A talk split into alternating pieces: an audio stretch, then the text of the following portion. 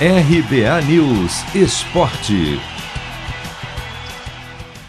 Seleção brasileira olímpica embarca para Tóquio na sexta-feira. O voo fretado que levará o grupo para o outro lado do mundo vai decolar às 11 da noite no aeroporto de Cumbica, em Guarulhos.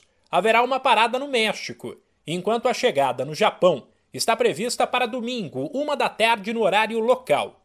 Além da programação, também foi confirmada a numeração do Brasil e a camisa 10 ficará com o atacante Richarlison, titular da seleção principal e que foi chamado para a Olímpica depois de Pedro, do Flamengo, ser vetado. Reforço importante para um setor ofensivo que conta com uma molecada bastante badalada. Anthony Martinelli, Matheus Cunha e Paulinho.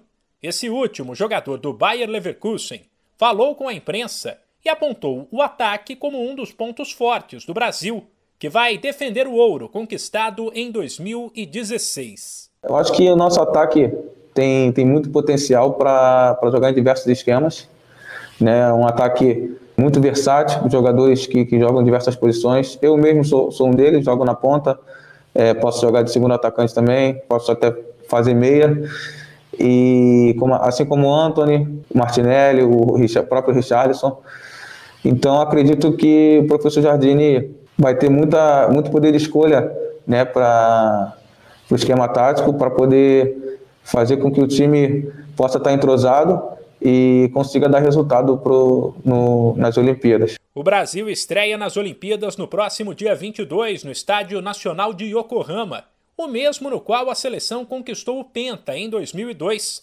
E o adversário também será o mesmo, a Alemanha.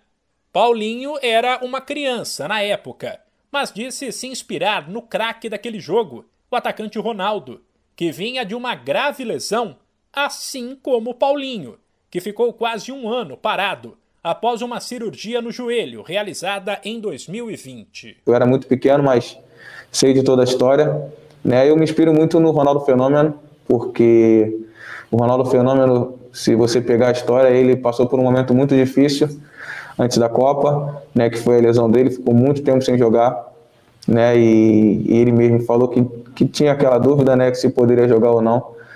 E foi um cara que mostrou totalmente sua superação, né, sua força de vontade, conseguiu ser um dos protagonistas da competição da Copa do Mundo, do nosso Penta, e eu carrego muito é, essa história comigo, porque eu passei por quase a mesma coisa e, e sei que, que eu também posso é, agregar muito à seleção olímpica, como o Ronaldo agregou na, na Copa do Mundo de 2002. Os demais jogos do Brasil na primeira fase das Olimpíadas serão dias 25 e 28 contra a Costa do Marfim e Arábia Saudita. De São Paulo, Humberto Ferretti.